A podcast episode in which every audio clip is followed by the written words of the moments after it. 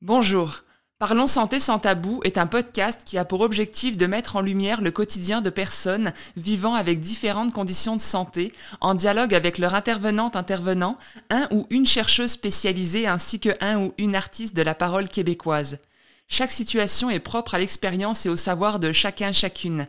Bonne écoute à toutes et à tous.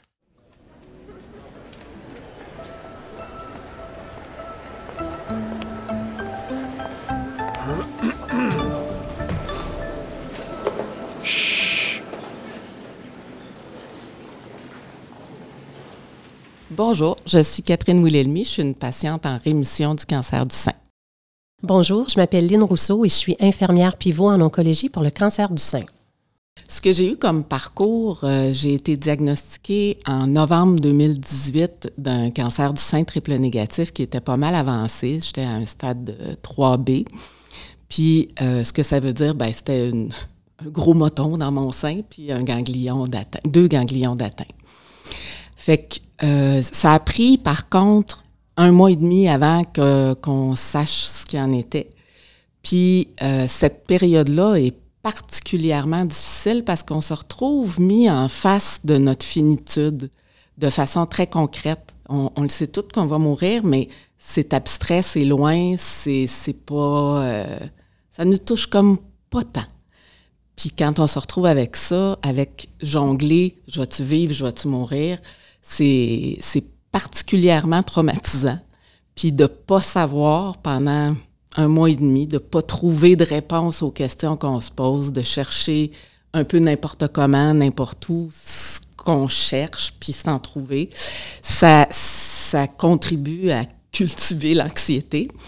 Puis euh, le jour 1, après le, diagnostic puis l'annonce de ce que j'allais avoir comme traitement, j'ai rencontré Lynn Rousseau, puis je pense que j'ai compris ce que Cendrillon avait ressenti quand elle a eu sa fille marraine qui est apparue devant elle.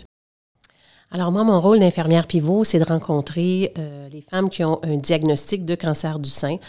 Euh, évidemment, j'essaie les prendre au début de la maladie, euh, quand ils ont leur diagnostic, quand ils commencent leur traitement, mais c'est pas toujours facile. Des fois, j'arrive un, un petit peu plus tard dans dans, dans, le processus. Alors, mon rôle, c'est de faire une évaluation des besoins, voir, euh, puis connaître un peu euh, la personne, qui elle est, c'est quoi ses besoins, qu'est-ce qu'elle a compris de son diagnostic, qu'est-ce qu'elle a compris de ses traitements.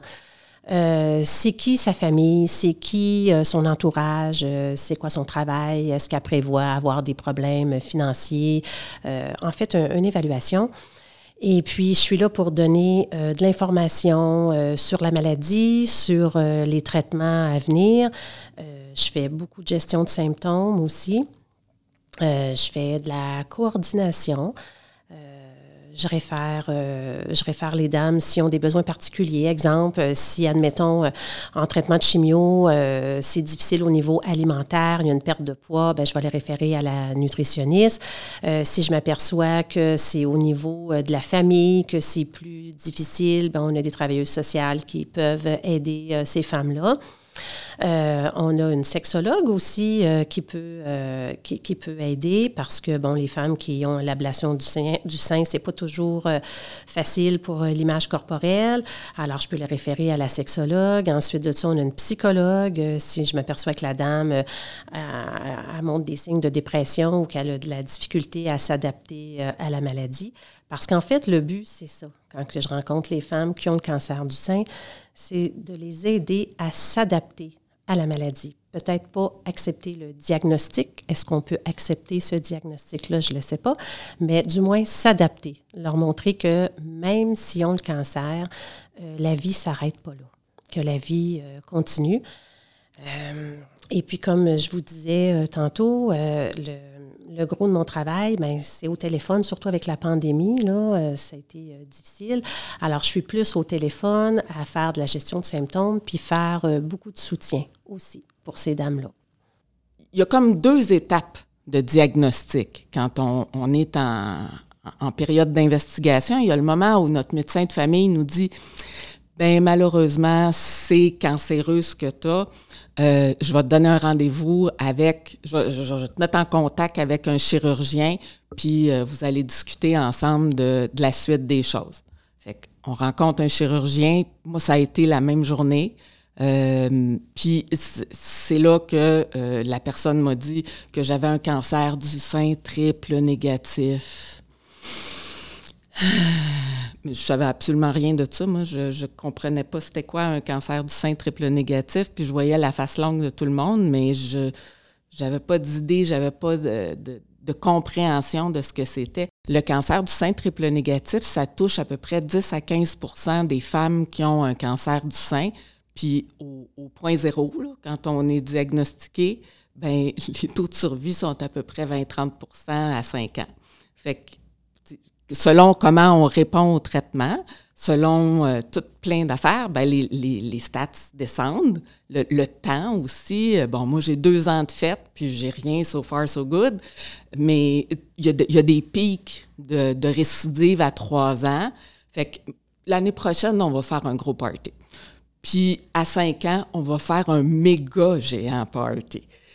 Mais tant que ces, ces étapes-là sont pas euh, franchies, ben il y a toujours un peu l'épée de Damoclès au-dessus de la tête. Puis c'est, c'est quelque chose qui fait pas de sens comme tel. La maladie, le cancer, euh, il n'y a pas vraiment rien qui. Tu sais, as beau avoir un régime de vie sain, faire l'exercice, euh, faire tout ce qu'il faut, tout bien, tout beau tu te retrouves pareil avec un cancer. Il n'y en a pas de.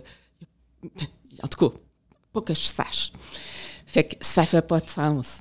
Quelqu'un qui aurait euh, un cancer du poumon puis qui a fumé toute sa vie peut toujours bien se dire Ah, ben là, j'ai fumé toute ma vie, je me suis pas aidé.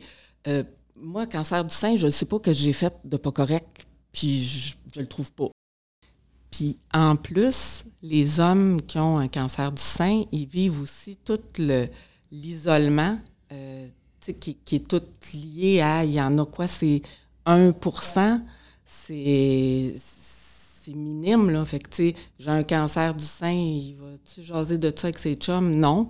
Euh, tous les symptômes après liés à l'hormonothérapie euh, qui deviennent les mêmes que ceux que les femmes ont, c'est pas facile à vivre. C'est les mêmes genres de traitements que les hommes qui ont le cancer de prostate ont après. Puis eux autres, c'est clair, clair, clair. Ils se sentent un peu ostracisés puis un peu isolés dans, dans leur bulle. Fait que c'est, c'est pas évident. C'est, pour les gars là, qui ont ça, là, c'est, t'as tout le, l'espèce de ben là, je vais faire rire de moi. C'est sûr que euh, les gens, quand ils reçoivent un diagnostic de cancer du sein, veut, veut pas, euh, il y a de l'anxiété, euh, ils sont dans des montagnes russes d'émotions. Alors, je vois avec eux autres, ils sont où justement dans la montagne russe? Est-ce que, est-ce qu'ils sont en colère? Est-ce qu'ils sont apeurés? Est-ce qu'ils sont anxieuses? Est-ce qu'ils ont peur de mourir? Ou est-ce que tout va bien? Dans le parcours, il y, a différentes émotions euh, qui arrivent. Et puis moi, je suis là pour écouter ces émotions-là, pour prendre ça et puis euh, les aider, les soutenir du mieux que je peux. Puis quand je vois que l'émotion est trop grande, puis que, euh, que la dame, s'enfonce, puis qu'elle n'arrive pas à surmonter là, une émotion difficile, bien, c'est là que je vais référer à la psychologue.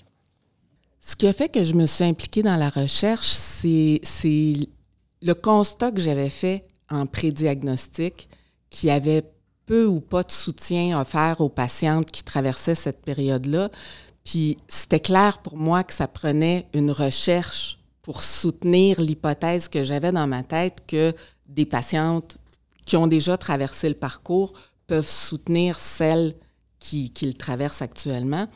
Euh, puis c'est comme ça que je me suis intéressée à la recherche, puis que j'ai été appelée à faire partie d'un comité. Puis aujourd'hui, c'est moi qui est responsable du, partenariat patient en recherche au centre de recherche. Mais pendant le parcours de soins, puis le, post-soin, euh, ça a été vraiment une, façon de créer du sens avec ce qui m'arrivait. le, cancer comme tel, ça n'en fait pas beaucoup de sens mais être capable d'avoir du pouvoir pour faire quelque chose qui peut être utile à d'autres, ça, c'est particulièrement nourrissant. Puis moi, c'est, c'est pas... Euh, oui, j'ai, donné du temps, puis je me suis beaucoup impliquée, puis c'est utile, puis tout ça, mais ça m'a été utile beaucoup à moi. ça, ça m'a été utile. J'ai pu acquérir des nouvelles connaissances euh, sur ce que j'avais, sur être mise en contact avec le milieu de la recherche, c'est être mise en contact avec beaucoup de connaissances que, que tu n'as pas autrement.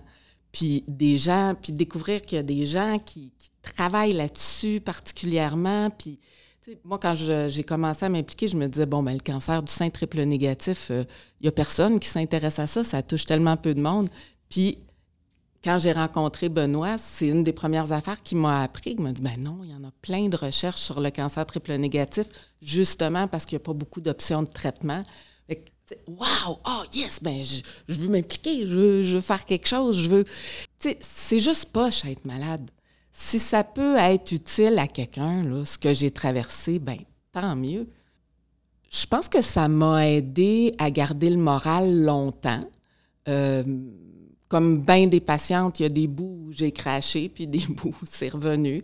Mais euh, ça a toujours été, chaque fois que j'avais à, m'impliquer dans le comité, à travailler sur mon projet de recherche, euh, ça, ça effaçait tout le reste. Ça effaçait les, les, tourments, les craintes de récidive, les ci, les ça, parce que c'est tout le temps là, ce genre de, de, pensée-là, surtout quand tu es dans la période de soins ou juste après, où là, oups, tu as été, euh, été euh, dans le service VIP de l'hôpital pendant neuf mois, puis là, oups, il n'y a plus personne. tu vas plus aux trois semaines à l'hôpital ou tu y vas, puis à la fin des traitements, moi, c'était la radiothérapie, j'y allais tous les jours. Puis là, ça s'arrête du jour au lendemain. Qu'est-ce que, qui va le voir si j'ai une récidive? Fait que, tu sais, une petite bosse ou une petite affaire anormale, ça, le, drapeau blanc se lève facilement. La pauvre Lynn se fait appeler par une Catherine euh, un peu éplorée. Mais quand on a été déjà pris en charge, quand on a eu un cancer, généralement, ça va relativement vite de, repasser les, toutes les, les, dédales des, périodes de diagnostic. Puis moi, ben, ça, bien, bien chanceuse. c'est tout le temps négatif. Mon rôle s'arrête pas juste après, euh, quand les traitements sont terminés. Euh, moi, je dis toujours à mes patientes, euh, ben, je vais rester dans votre dossier. Je ne ferme pas votre dossier. Alors, si jamais que vous avez des inquiétudes, euh, que vous avez des questions, je vais être là pour y répondre. Alors, c'est sûr que... Euh, c'est sûr que Catherine, quand vous m'appeliez, qui avait une petite, une petite inquiétude, ben là, oui, je, la, faisais revoir par son oncologue ou, bon, je, répondais à ça, je, je, la référais là, aux bonnes personnes. Fait que oui, je reste comme je dis, je ne ferme pas le dossier, je suis là. Euh, ils peuvent m'appeler, euh, les patientes, c'est certain. Euh, parce que oui, effectivement, l'après-cancer, c'est important. Les, les femmes, comme vous dites, Catherine, ils se sentent un petit peu délaissés. Là. Ils sont venus à leur traitement. Il y avait toujours quelqu'un pour répondre à leurs questions, pour les rassurer. Là, les traitements sont finis, ils sont contentes, ils ne viennent plus à l'hôpital, mais là, euh, ils retournent à la maison. Puis là, ben, c'est là que l'inquiétude arrive. Hein. Parce que quand on est en traitement, on a l'impression qu'on fait quelque chose pour, euh, pour se guérir. Alors là, il n'y a plus de traitement. Alors, qu'est-ce qui va m'arriver? Euh, est-ce que je vais, je, vais faire une récidive? Je, leur dis toujours, c'est comme un choc euh, post-traumatique d'avoir eu un, cancer. Alors, euh, c'est sûr que euh, les femmes, après ça, ben, si ont mal à une hanche, ben, ils disent, ça y est, j'ai une métastase osseuse. Si ont mal à la tête, ça y est, c'est rendu au cerveau. ils palpent une petite masse, ben, ça y est, c'est revenu dans le sein. Fait que c'est très, très inquiétant pour eux autres. Fait que c'est pour ça que je leur dis, moi, je ne ferme pas votre dossier. Appelez-moi s'il y a une inquiétude.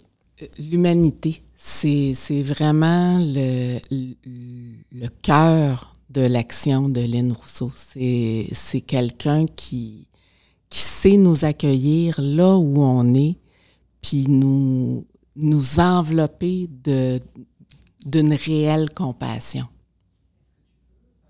La, grosse peur que tout le monde a par rapport au cancer, comme, je disais tantôt, c'est le lien avec sa finitude. Puis à un moment donné, je regarde, j'ai une amie qui a 94 ans, puis qui a eu un cancer du sein, elle aussi. le rapport avec la finitude, il n'est pas le même. C'est, c'est comme euh, adopter un enfant versus le mettre au monde. Euh, le mettre au monde, tu as neuf mois pour te faire à l'idée que tu vas accoucher puis que tu vas avoir un bébé dans ta vie. Adopter un enfant, des fois, ça peut arriver très rapidement puis sans préavis. Fait que, tu sais, la mort, on a toute la vie pour s'y préparer. Il y a les gens qui meurent subitement, puis tout ça, puis qui n'ont ont pas de temps pour s'y préparer, mais ils n'ont pas de choc par rapport à ça non plus parce qu'ils ne ils l'ont pas vu venir. Quand on se retrouve mis en face de sa finitude possible, très possible, ben c'est difficile selon l'étape de vie dans laquelle tu es. Puis plus les femmes sont jeunes, plus c'est difficile. Quand on a des jeunes enfants, quand on, le non-sens est encore plus criant. Puis une façon de faire du sens là-dedans, moi, ça a été de m'impliquer dans la recherche. Ça a été d'amener quelque chose, de, trouver un levier pour transformer cette affaire plate-là en quelque chose de positif.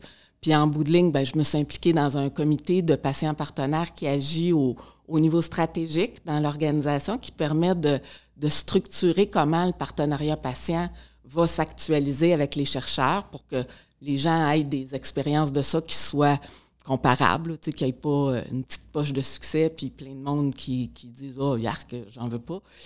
Puis autant du côté des chercheurs que des patients, parce qu'il y a toute euh, la, réalité. comme patient, on est expert de, de, notre condition, de notre vie avec la maladie, puis les chercheurs sont les experts scientifiques mais c'est deux mondes, c'est deux mondes qui sont loin, loin, loin. Puis les ponts à créer entre les deux sont fascinants, puis sont hyper intéressants. Euh, je me suis impliquée dans, dans un projet de recherche euh, que, dont j'ai eu l'idée, mais je me suis impliquée aussi dans un projet de recherche, celui de Benoît Paquette, qui est très, très concret, qui est très, ben très concret. C'est, c'est, au niveau un peu plus fondamental d'identifier des choses qui vont aider à prédire une récidive du cancer du sein triple négatif. Ça, c'est, c'est comme, c'est, le bonheur.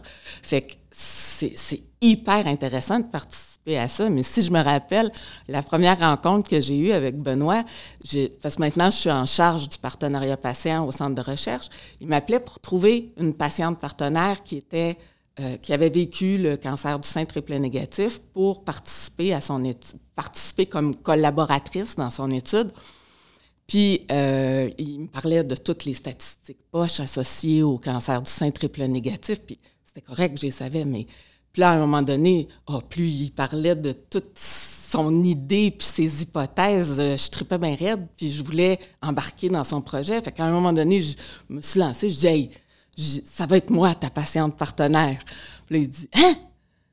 T'as eu le cancer du sein triple négatif? Puis là, là, la, la couleur de la face a changé, il a figé de là. Puis là, j'étais là, ah, peut-être qu'il veut pas travailler avec moi. J'ai peut-être été trop enthousiaste, là. Mais, mais tu peux prendre quelqu'un d'autre et dire ah, non, non, c'est pas ça, puis la couleur ne changeait pas. Puis là, à un moment donné, je me suis dit, whoop, et time out.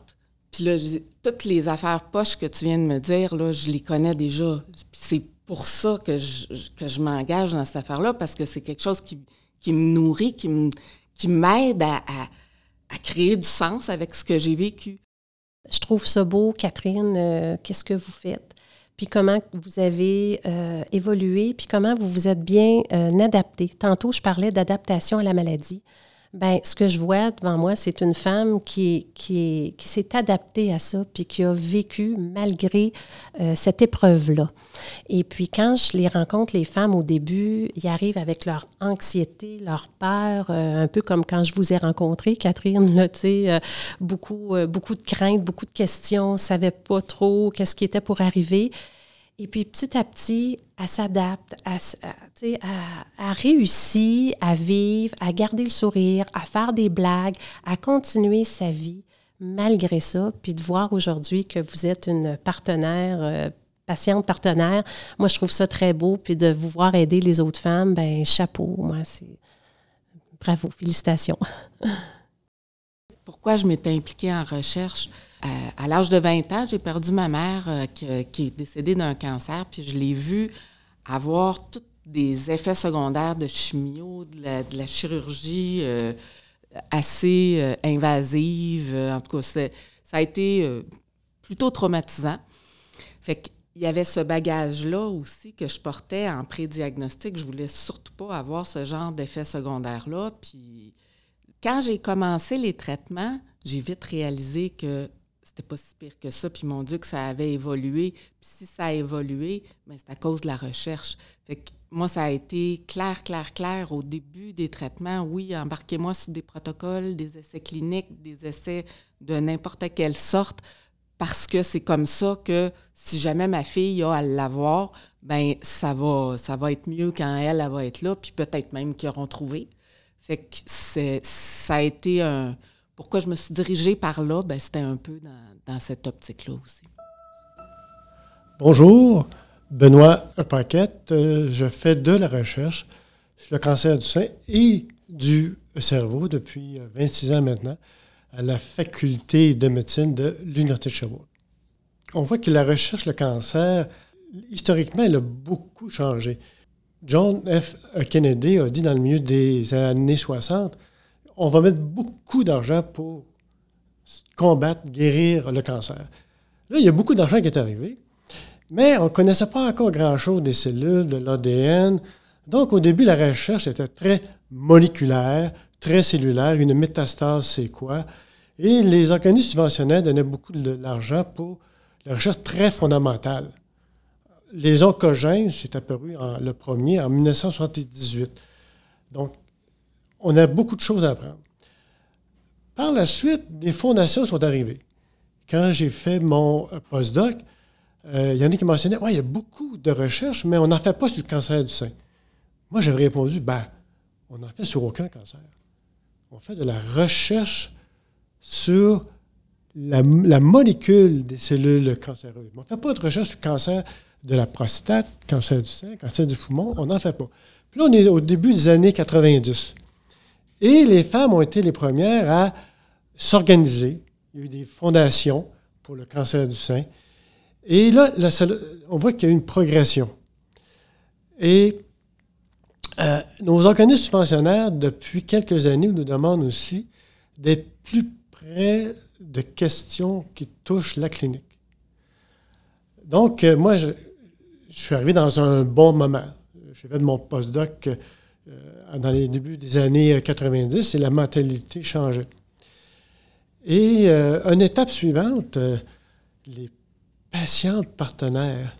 Quand j'ai rencontré Catherine, ce fut toute une expérience. Parce que, comme elle le disait tantôt, elle me demande ce que je faisais. Moi, j'avais besoin d'une patiente partenaire pour mes projets. Donc, je lui dis toutes les statistiques pour le cancer du sein triple négatif et tout ça, en disant que moi, je m'intéressais à celles qui font des récidives après la radiothérapie. Puis que le risque était au plus haut trois ans après la radiothérapie. Puis là, elle, elle m'apprend qu'elle est à sa. Elle a passé sa deuxième année. Au purée. Donc, moi, Catherine, je ne la connaissais pas. Quel était son vécu? où on en était rendu? Ce que Lynn disait tantôt. Moi, je ne le savais pas du tout. Donc là, je voulais mesurer les mots que j'allais dire pour. Là, c'était plus la patiente partenaire, c'était l'individu en arrière que je voulais protéger. Mais je me suis euh, rendu compte euh, rapidement que Catherine était au courant de tout ça, donc euh, c'était pas un problème. Et les patients partenaires, le timing est bon.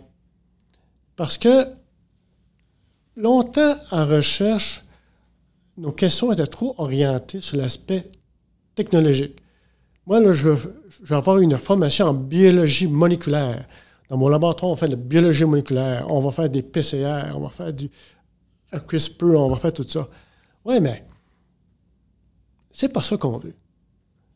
Ce qui est important, c'est ta question de recherche, puis ensuite, tu utiliseras les techniques qui seront appropriées pour répondre à ta question.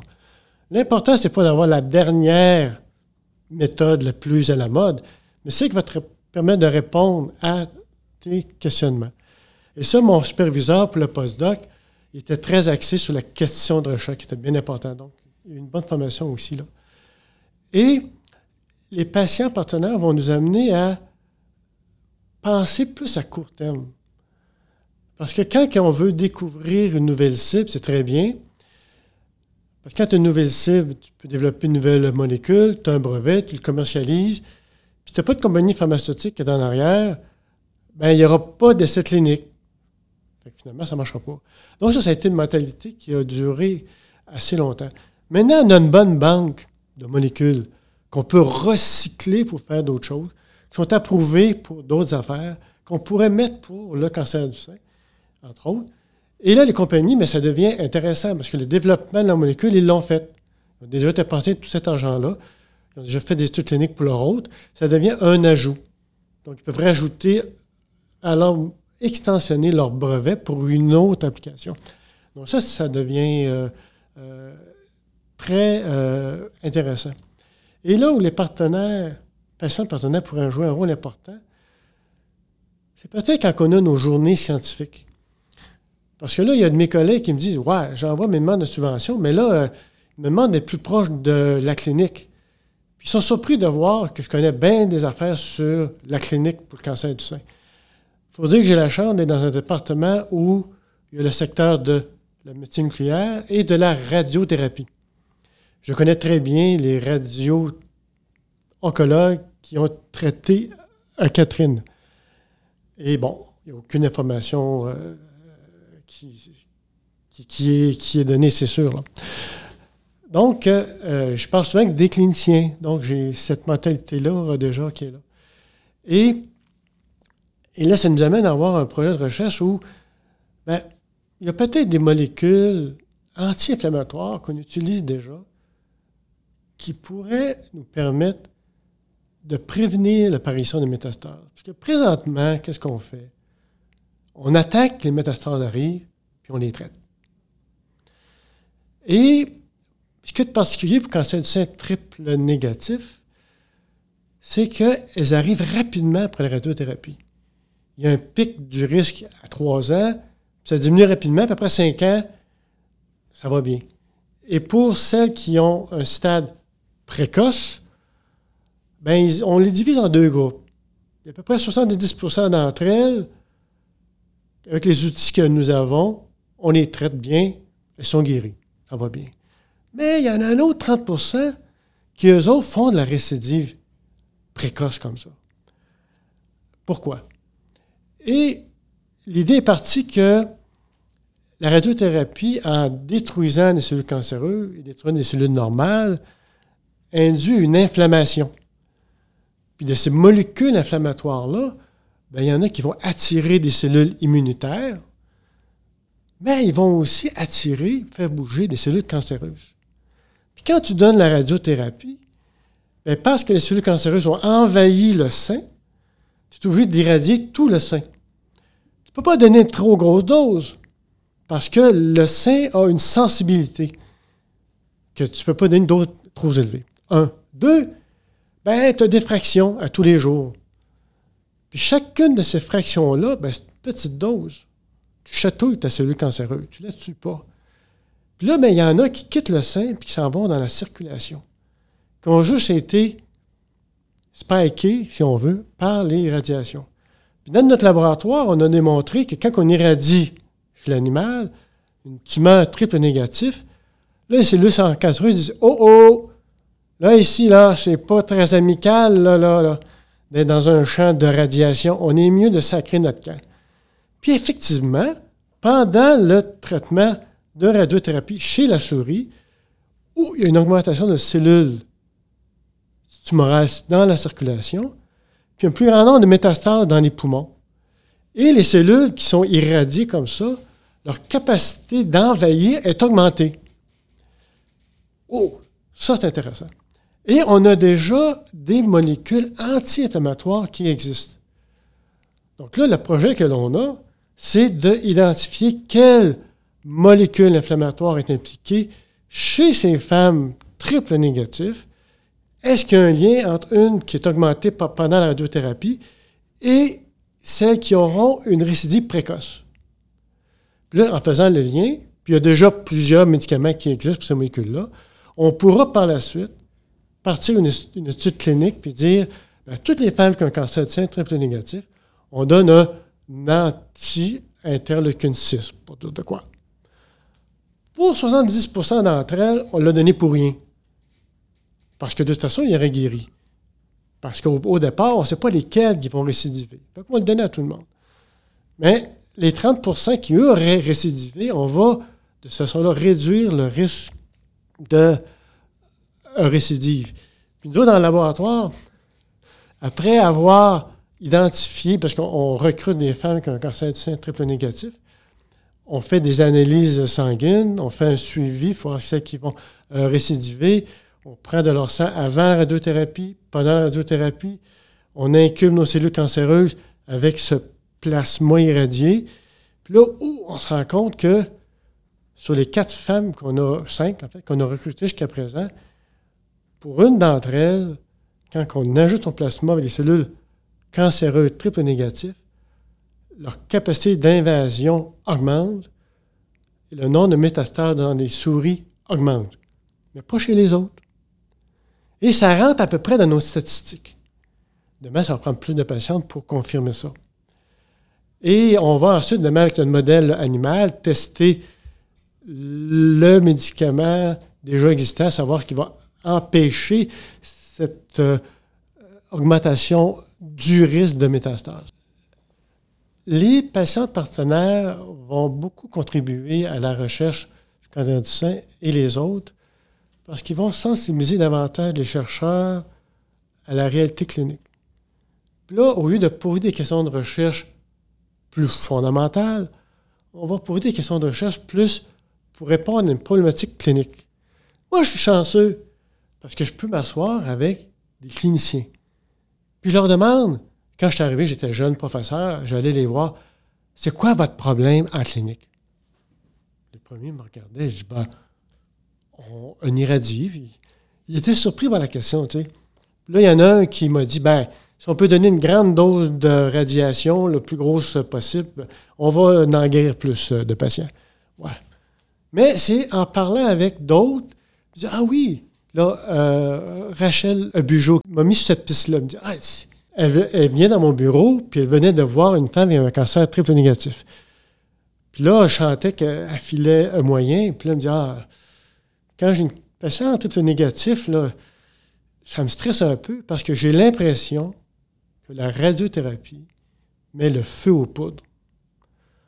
On a des patientes qui n'ont pas de métastase, à peu près pas de noyau lymphatique, on les traite. Il y en a qui continuent pas d'en avoir. Puis il y en a d'autres, rapidement, les métastases arrivent. Beaucoup trop vite. Comment ça se fait? C'est là qu'on a bâti notre projet de recherche ensemble. Au début, avec une clinicienne. Et avec des patients partenaires comme Catherine qui viendraient dans nos journées scientifiques parce que nos organismes subventionnaires nous demandent de plus en plus près de problématiques cliniques, un, deux, il y a de plus en plus de fonds de recherche qu'on va chercher, de fondations. La Fondation québécoise du cancer du sein, de comprendre le fonctionnement d'un gène obscur. Euh, puis là, eux lisent ça, puis là, c'est toujours trois, quatre lettres avec deux, trois chiffres qui, ont un effet sur un autre mot qui a deux chiffres puis cinq lettres. Ça devient, ça, ça, ça veut rien dire. Ça. Mais ces fondations-là, eux veulent qu'on s'attaque à des questions cliniques. Si on retourne aux années 70-80, il y avait un grand défi technologique en radiothérapie. Puis un exemple qu'un radio-oncologue m'a donné, c'est pour une, personne qui a un cancer de la prostate, bien, il n'y avait pas de bons outils pour savoir où était la tumeur. Là, le bassin du patient est là, la prostate est ici, c'est une tumeur de la prostate, ça doit être là. Et les méthodes pour irradier n'étaient pas bien, précises. Il y avait des grands champs. Fait que là, tu as euh, la prostate qui est là, les intestins qui sont en arrière et tout. Il y avait des effets euh, secondaires, c'était terrible. Donc, quand les chercheurs allaient les voir, ils nous disaient, ben là, on a tellement de problèmes technologiques. Là. Et encore au début des années 90, là, le discours a changé. Parce que là, ils ont dit, la technologie ne nous donnera pas plus. En imagerie, c'est bien. Nos appareils pour irradier, c'est bien. on fait bien le diagnostic, ça, ça va. Les prochaines euh, étapes, c'est vous qui allez les faire, les radiobiologistes, en s'attaquant des questions cliniques. C'était Parlons Santé sans tabou, un podcast imaginé et présenté par Lem, autrice et artiste de la parole, avec la collaboration de Jérôme Côté, coordinateur scientifique de neurosciences Sherbrooke. Merci à Catherine, Lynn et Benoît d'avoir accepté de témoigner, ainsi qu'à la Fondation Gerdner et au Fonds de recherche de Québec Santé pour leur soutien financier. On se quitte en poésie avec un slam de lettres persanes. Il me faut commencer par la fin. Tu m'as confié une histoire qui se termine bien contre toute attente, oui. C'est une histoire d'attente longue et solitaire, je comprends pourquoi on te dit patiente. Si cette attente est nécessaire, tu la voudrais plus solidaire. Ensemble, ensemble dans l'absence d'une claire sentence, d'une réponse franche, ensemble dans le manque de sens, celui qui s'effrite, ensemble dans le silence pesant qui laisse présager le pire tout en suppliant la chance de sourire, la magie d'opérer, le miracle de se produire. Il paraît que les heures s'éternisent au pays de l'hypothétique, le peut-être à ce je ne sais quoi de timidement fracassant, on se construit une mort lente, mais surtout, on espère infiniment sa deuxième naissance. Il me faut commencer par la fin. Tu m'as confié une histoire qui se termine par merci. Tu célèbres ta joie de vivre encore. Barricadé d'espoir, tu es de celles qui ont vu la lumière rose tout au bout du couloir. T'as écrit tes chapitres à mesure, à pas prudente, volonté farouche de tenir, de résister, d'y arriver, tu repousses l'échéance, tu n'as jamais si bien rêvé. Aujourd'hui, tu me rappelles que le happy ending dépend si peu du caractère.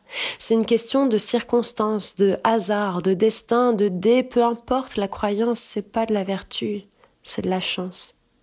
Survivre fut le meilleur twist dans l'histoire dont tu es l'héroïne, aux côtés de ceux et de celles qui t'ont tendu la main, qui ont eu le mot juste, l'attention douce, le réconfort tendre dans les moments où t'en avais besoin. Que des premiers rôles sur ton chemin. Elles ont toutes le courage flamboyant, la beauté fière, le mérite indéniable d'avoir combattu, oui, quelle que soit l'issue. Aujourd'hui, tu nous veux plus solidaires, à se serrer les coudes. Tu donnes la mission de présence et d'écoute parce que tu sais les ravages du doute. Il y aura à l'autre bout du fil une survivante de la maladie, de la guerre, de l'attente, du silence, de l'absence, du cancer. Une survivante et de l'amour qui lui déborde du sein Combien de femmes puissantes, courageuses, sensibles et conquérantes trouveront cet espace bienveillant où tout ce qui traverse le corps de fragile et d'hésitant, les frissons, la chienne, la rage, la haine, le désir, l'optimisme, l'envie féroce, la peur, l'amour, la force, les anxieuses questions, les certitudes pures ou les pensées sombres que personne ne veut entendre, où tout ça a le droit d'exister, d'être nommé, exprimé, qu'elles s'accrochent à ta ligne, sœur. Leurs paroles a raison dans tout ce qui en manque, et leurs mots, et leurs mots, elles ne seront plus seules à rafistoler le sens. Tu m'as confié ton histoire, une lueur d'espoir. J'ai commencé par la fin. Tout le monde mérite de voir la lumière rose tout au bout du couloir.